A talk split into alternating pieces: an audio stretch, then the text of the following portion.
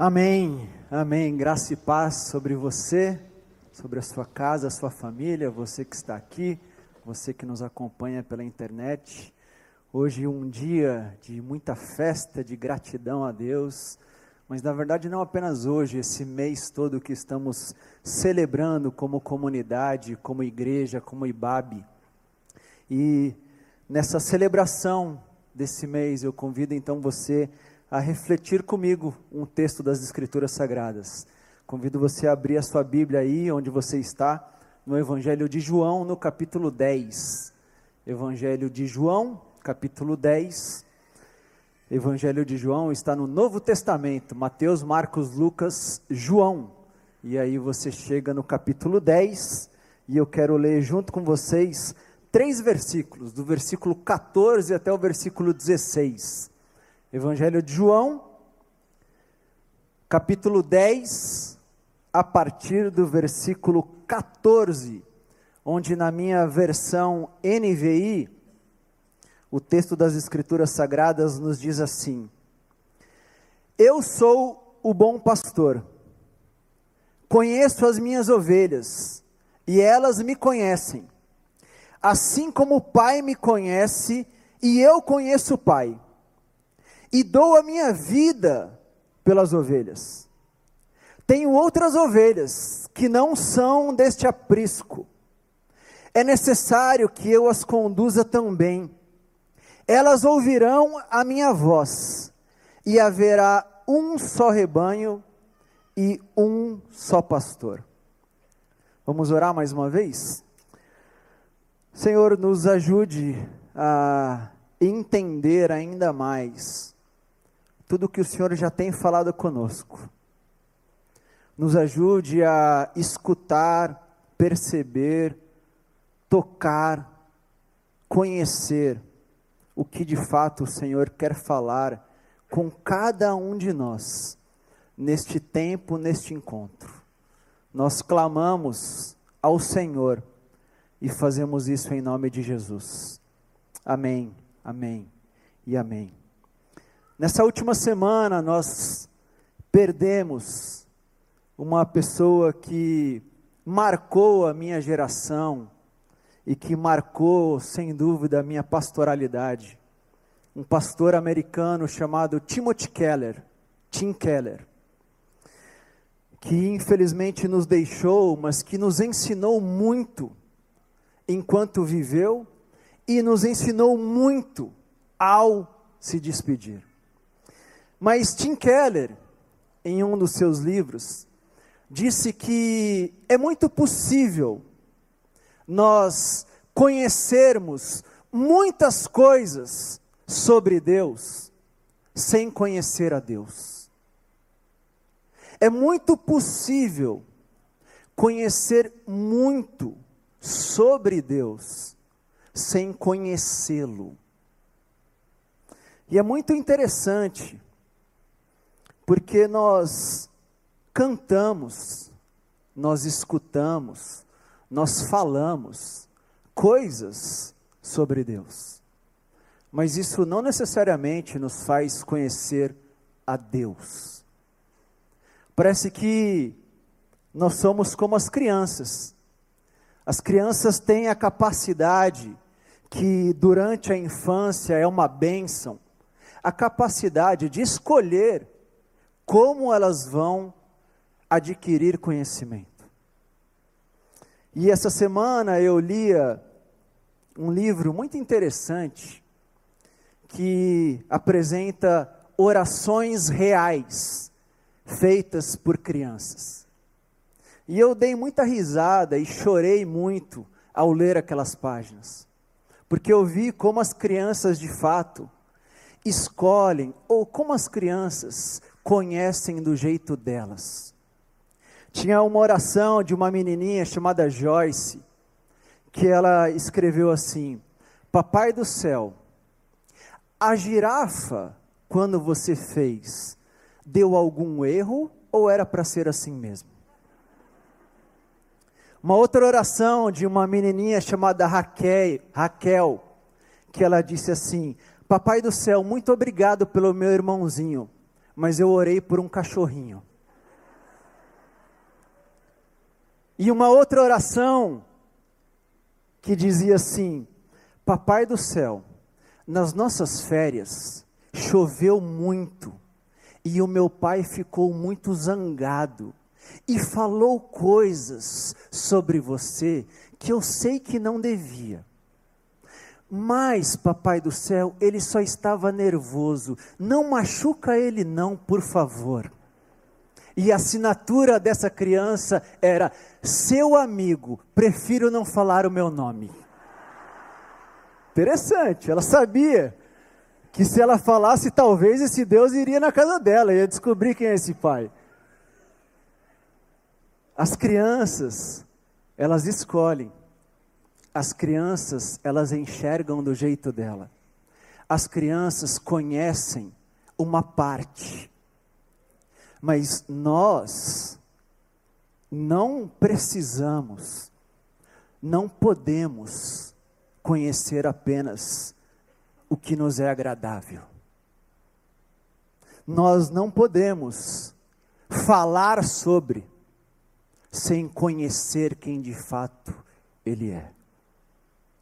Nesse texto que nós lemos, Jesus, ele havia ido para Jerusalém.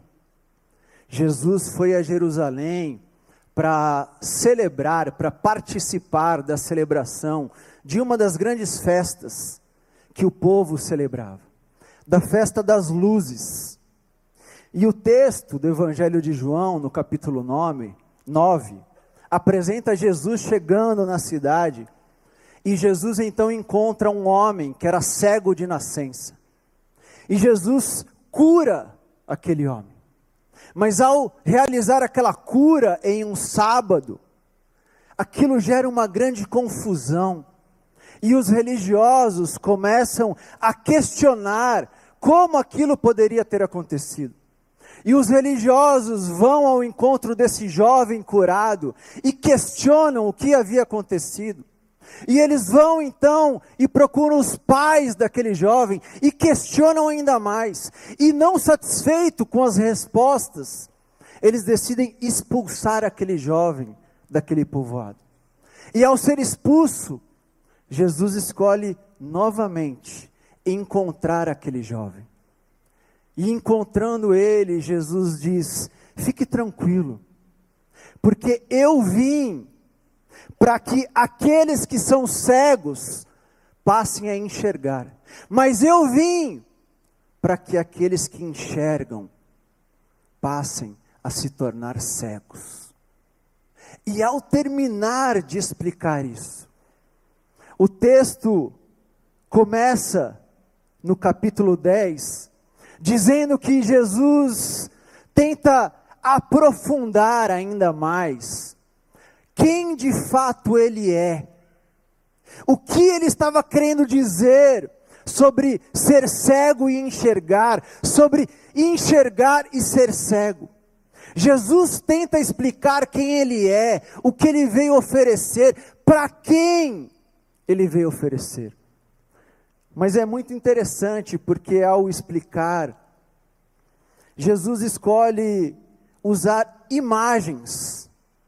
Jesus escolhe usar uma linguagem simbólica que falasse diretamente para aqueles homens e mulheres que estavam à sua volta. Jesus fala apresentando imagens que hoje, talvez, muito provavelmente no nosso tempo, na nossa realidade, na sua vida, não faz nenhum sentido, mas que para aquele público fazia total sentido. Porque Jesus fala sobre pastor, ovelha, aprisco, sobre rebanho. E aqueles homens e aquelas mulheres, eles conheciam o que isso significava. Eles viam, eles olhavam para os campos e acompanhavam exatamente o que Jesus estava querendo dizer.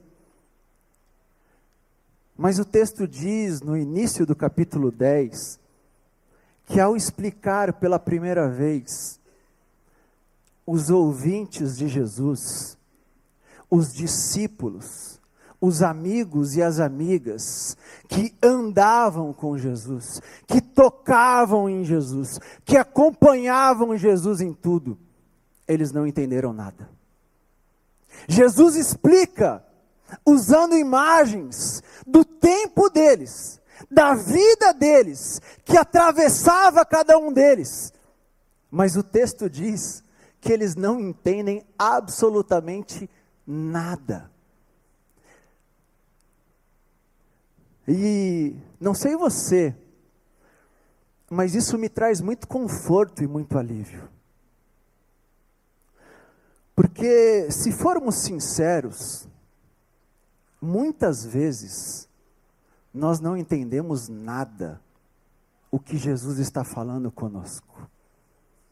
Nós estamos no grupo, nós participamos dos encontros, nós andamos com Ele, nós tocamos, nós somos tocados, mas nós não entendemos nada, nós não conseguimos acompanhar o que Jesus está dizendo para o nosso tempo, com as nossas imagens, com a nossa linguagem, com o lugar onde nós estamos embora nós estejamos no grupo, embora nós tenhamos a etiqueta e a roupa de quem é desse grupo. E eu acredito que isso acontece muitas vezes, porque em algum momento nós escolhemos não acreditar.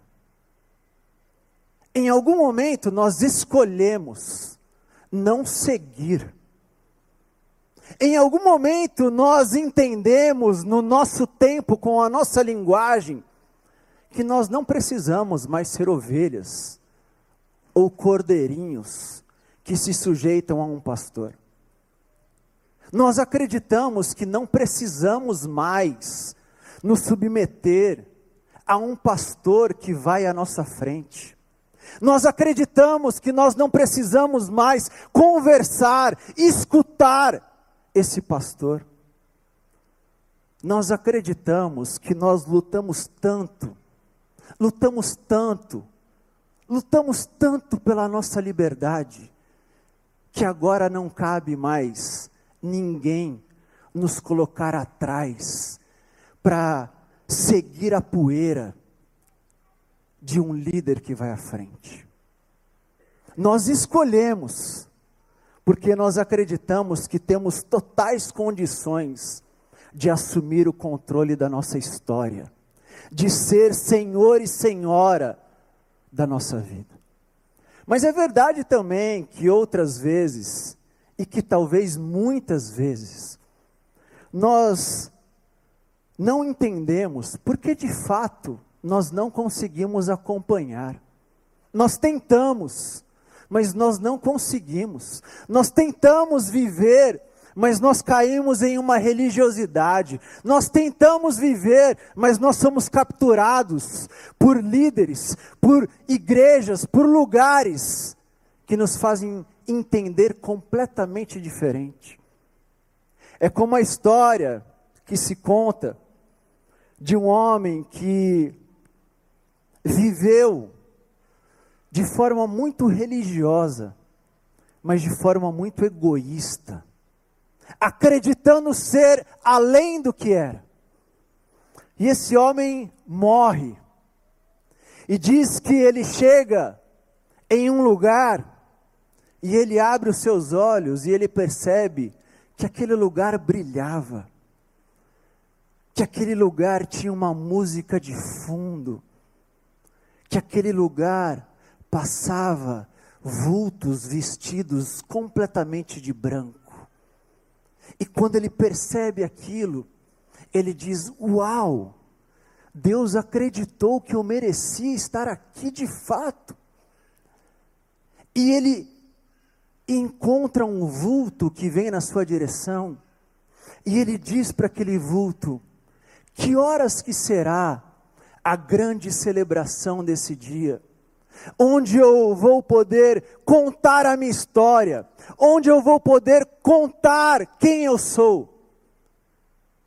E aquele vulto olha para ele e diz: Não existe nenhuma celebração como essa aqui.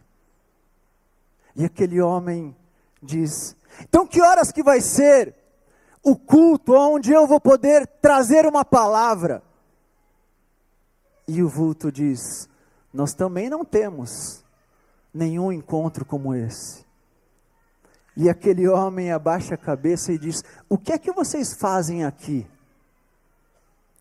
E ele diz, o vulto respondendo: Nós lemos os salmos todos os dias pela manhã.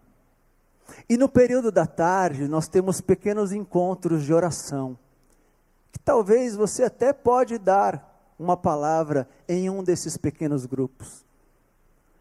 E então o homem escuta aquilo e diz: Eu nunca imaginei que o paraíso seria assim. E o vulto responde: Eu acho que você ainda não entendeu que você não está no céu, que você está no inferno. Nós vivemos acreditando por algo que nos ensinaram, por um modelo estabelecido, que existe uma forma religiosa de estar com Deus.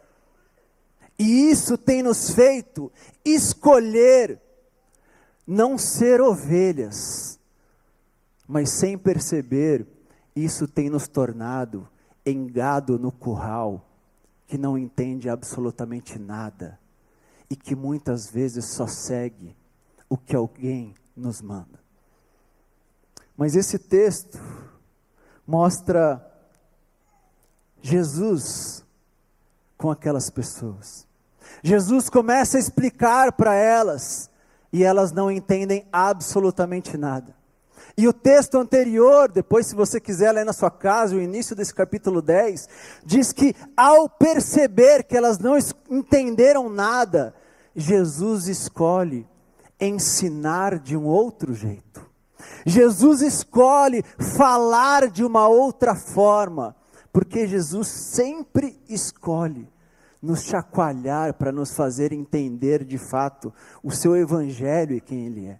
Jesus nunca desiste de nós, mesmo quando nós não entendemos, mesmo quando nós queremos não entender. E ao explicar de novo, Jesus afirma que Ele é o bom pastor. Mas então Jesus explica por que Ele é o bom pastor. Jesus apresenta o porquê Ele estava dizendo, o porquê Ele estava afirmando para aquelas pessoas que Ele de fato é o bom pastor. E eu acho maravilhoso porque Jesus começa dizendo que Ele é o bom pastor que conhece as suas ovelhas. E eu acredito que isso não torna Jesus um bom pastor. Ou isso não torna Jesus um pastor diferente sendo bom. Porque qualquer líder deve conhecer os seus liderados. Qualquer pastor deve conhecer as suas ovelhas. Qualquer líder deve conhecer, no mínimo, as suas máquinas, para entender como eles funcionam, como elas funcionam, qual é o humor de cada um, qual é o jeito de cada um, qual é o estilo de cada um, qual é a temperatura de cada um. Isso não torna Jesus um bom pastor conhecer as suas ovelhas. Todos os outros pastores conheciam. Mas Jesus apresenta algo que eu acredito que é maravilhoso, porque ele diz: Eu conheço as minhas ovelhas, mas eu permito que elas também me conheçam.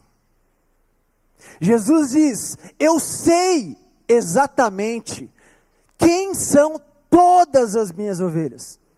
Eu conheço cada detalhe delas. Eu sei o histórico delas. Eu sei as cicatrizes que elas carregam. Eu sei tudo o que elas fizeram. E mesmo sabendo, eu permito que elas me conheçam.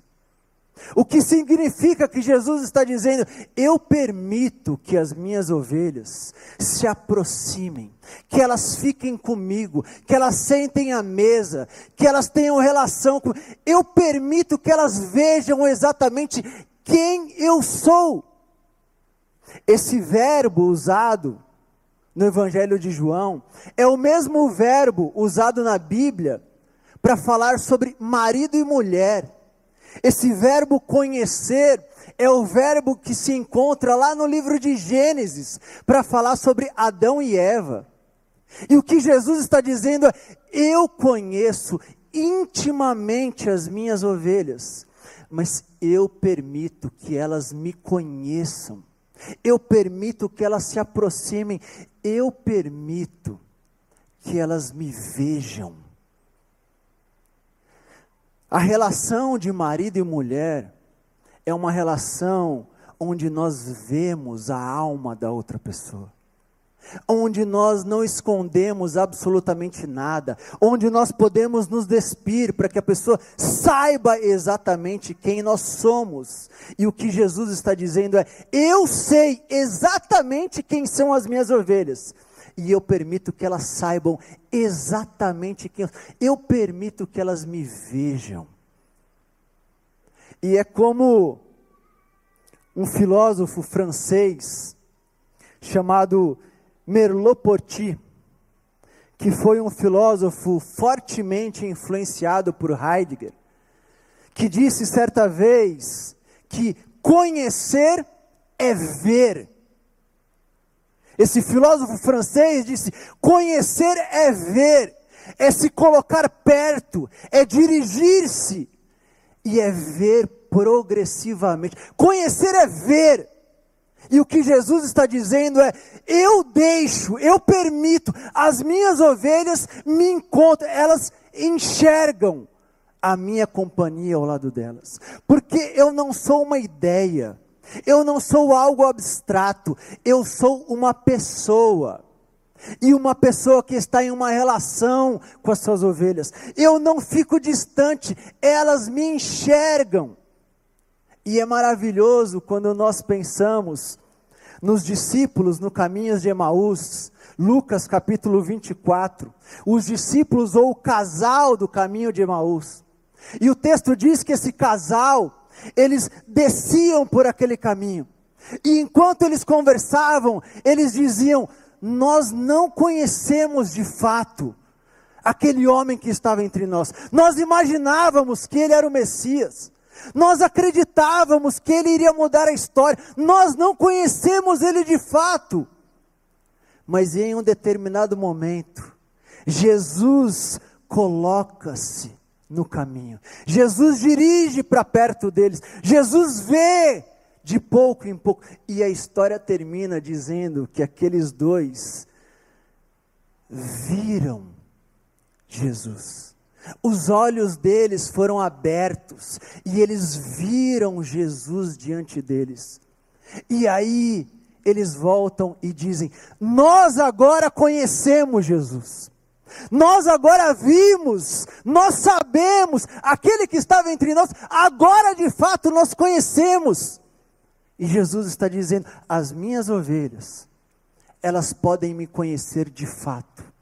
Assim como eu conheço o Pai, e assim como o Pai me conhece, nos momentos de maior angústia, na cruz, no deserto, nos momentos de alegria, assim como eu tenho essa relação com meu Pai, as minhas ovelhas podem ter comigo, elas podem me conhecer, elas podem me ver, elas podem me enxergar exatamente onde e como elas estão, porque eu vejo, eu conheço cada uma delas.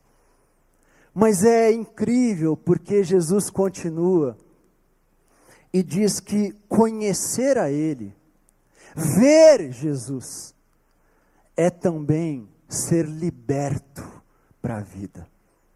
Porque o texto diz que Jesus afirma que ele conhece as suas ovelhas, que as suas ovelhas o veem, enxergam, percebem, assim como ele e o Pai, que ele dá a sua vida por elas, mas mas que essas ovelhas não estão em um lugar, que essas ovelhas não estão presas a um prédio, que essas ovelhas não estão em um pátio fechado, que essas ovelhas não estão em um único grupo.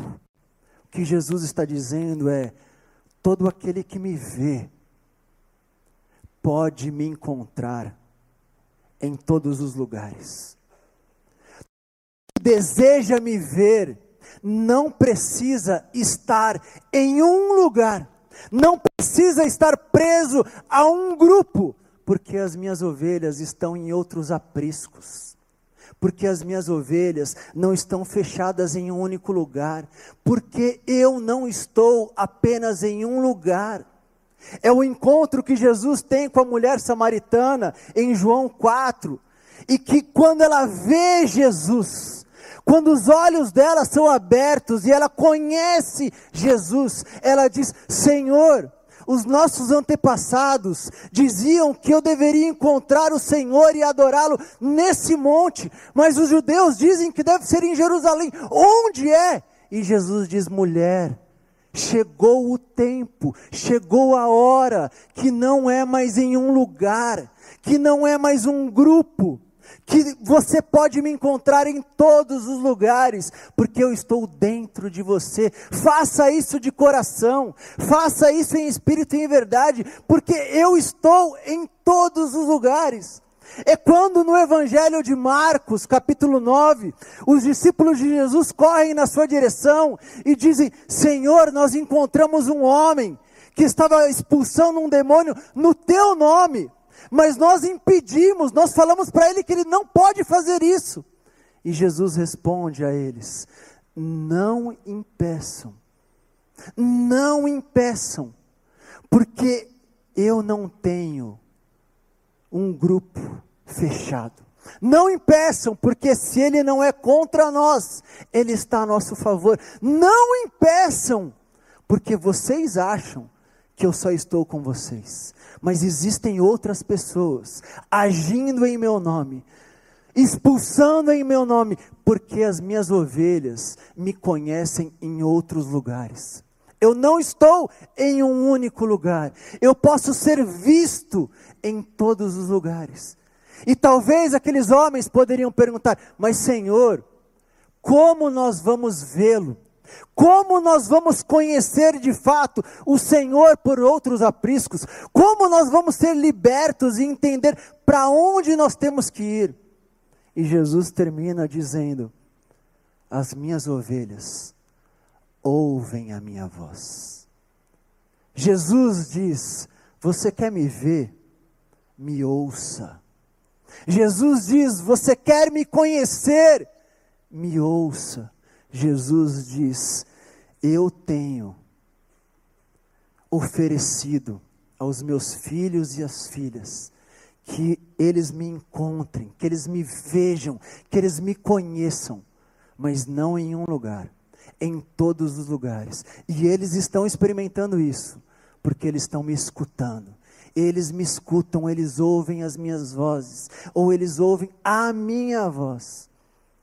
E eu acho isso maravilhoso, isso me faz lembrar de uma história que eu quero contar para terminar. Uma história que eu vivia duas semanas, literalmente duas semanas. História que eu vivi novamente com as minhas filhas. Há duas semanas eu estava com a Luísa, minha filha mais velha, em casa sozinho eu e ela. E eu disse: Lu, o papai vai buscar os seus irmãos na escola. E eu preciso que você tome banho, que você coma alguma coisa, que você deite, porque amanhã você vai acordar muito cedo. E a Luísa é extremamente obediente ou Caxias. E ela obedece, pela graça de Deus, até agora. E eu saí, e eu fui buscar Isabela e Davi. E quando eu chego na porta da escola, o Davi vem primeiro. E em seguida vem a Isabela em prantos, transtornada, chorando, como poucas vezes eu tinha visto. E ela vem, me abraça e o Davi olha de lado, querendo dizer: Papai, o que está acontecendo? E eu falei: Bela, o que, que houve? E ela disse: Papai, a minha amiguinha Rafa disse que não é mais a minha amiga. Papai, a Rafa me disse que ela não me conhece mais e ela é a minha melhor amiga. E o Davi olhou, coisa de moleque, né? Tipo assim, é só por isso, Bela? E ele começou a tentar falar, e ela, Davi, eu não estou falando com você. E ele já se recolheu. E eu fui tentando acolher e fui tentando falar, mas nada fazia Isabela parar de gritar de choro. E nós vamos a pé da escola até a nossa casa. E eu no caminho dizendo, Bela, amanhã você vai conversar com a Rafa. Ela entendeu alguma coisa errada. Ela ouviu alguma coisa de uma outra amiga. Ela vai e ela, ela não quer mais. Ela me disse, papai. Ela disse que ela não me conhece, que eu não sou mais amiga dela. E eu tentando e nada mudava, Isabela. E eu cheguei em casa com ela gritando no elevador. E quando nós entramos em casa, eu disse para os dois o que eu sempre falo: tirem o tênis, banheiro lavando a mão, fazendo xixi e mesa. E enquanto eles faziam esse movimento, eu fui no quarto dar o beijo de boa noite na Luísa. E a Luísa deitada com a luz apagada. E eu entrei e falei, filha, e ela falou, papai, o que aconteceu? Falei, porque eu ouvi o choro da Isabela aqui de cima. E eu falei, filha, não aconteceu nada. Ela teve algum mal entendido com a Rafa. E a Rafa disse, e eu contei. E a Luísa olhou para mim, já sentada na cama, e ela disse: Papai, eu posso conversar com ela? E é a primeira vez que a Luísa, ao menos comigo, faz um pedido como esse. E eu falei: Claro, filha. Mamãe não está aqui, o Davi está tocando terror. Por favor. E eu saí do quarto, acendi a luz do quarto da Luísa. Fui ver o Davi, que já estava jogando bola na parede. E a Isabela sentada no sofá chorando. E eu falei, Belinha, a Lulu quer falar com você. Eu não quero! Falei, Bela, por favor. E a Bela levantou.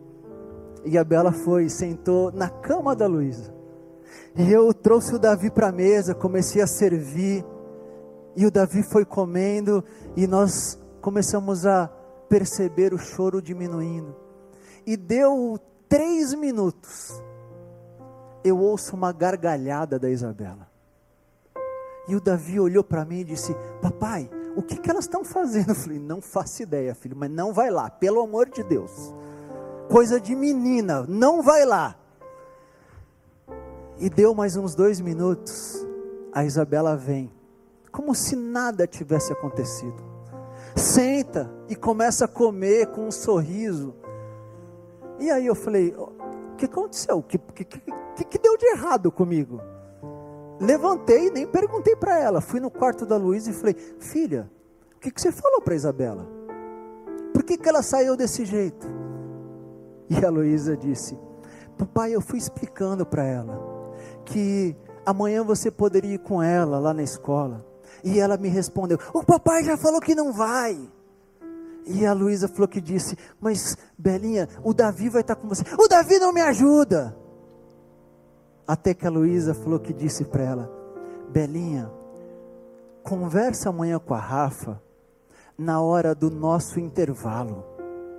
Porque daí eu posso estar do seu lado e eu vou te ajudar. E eu ouvi e falei, mas ô Luísa, o que, que você vai falar? E ela falou, papai, algumas vezes eu já voltei chorando da escola. E eu lembro uma vez, com a minha amiga Helena, que eu saí em prantos. E você foi conversando comigo do carro até em casa. E no dia seguinte eu conversei com a Helena. Papai, eu lembro do que você me falou. E eu vou falar para Bela, falar para Rafa. E a Luísa me fez entender que nós nos tornamos vozes do nosso Pai. Jesus diz: Vocês vão escutar a minha voz em todos os lugares. E talvez você esteja se perguntando: Como eu vou escutar isso? Minha irmã e meu irmão, tem alguma Luísa onde você está? Tem alguma Luísa onde você está? Dizendo: Amanhã marque no intervalo porque eu vou com você. Tem alguma Luísa onde você está dizendo: Jesus, Jesus, Ele deixa a gente ver, Ele está conosco. Tem alguma Luísa com você dizendo: não importa onde, não fique preso, saia desses lugares. Liberte-se, porque Jesus está em todos os lugares, e onde Jesus está, existe alguma voz, existe alguma voz que inclusive pode ser a sua, dizendo: Ele nos permite vê-lo, porque Ele está aqui. Talvez essa noite você esteja em um lugar onde você esteja dizendo: jamais Jesus está aqui comigo. Impossível nessa caverna que eu me meti, impossível diante de tanto lixo que eu fiz da minha vida. E Jesus está dizendo: minha filha, veja, porque eu te conheço. Meu filho, eu estou vendo você, veja que eu estou aí com você. Mas talvez você não esteja em um buraco. E Jesus está dizendo: por que, que você não fala? Onde você está? Para que as pessoas que estão no buraco do seu lado percebam que eu estou aqui, que eu estou com você, que você está comigo, que o Pai nos uniu. E o meu convite essa noite é que a gente volte a ser igreja que não se reúne em um prédio. Que a gente seja igreja que entende que Jesus nos vê, mas que nos permite vê-lo. Que Jesus nos vê e nos diz: vivam, saiam por aí, vivam e libertem-se, porque eu estou lá onde você já não chegou. Eu já cheguei onde você não foi. Mas não só vivam, anunciem. Sejam minha voz. Sinalizem onde vocês estão. Se tornem homens e mulheres que as pessoas olharão e dirão: realmente, eu não tenho dúvidas que Jesus está aqui. Realmente eu não tenho condições de duvidar, porque eu ouvi a voz, e a voz me encontrou, e a voz disse: Filha, filho, continue, continue, porque o intervalo vai chegar, e alguém vai sentar com você para continuar a sua história. Jesus vê você. E Jesus está convidando você a vê-lo, para que você viva em um reino de ovelhas. Deus abençoe. Amém.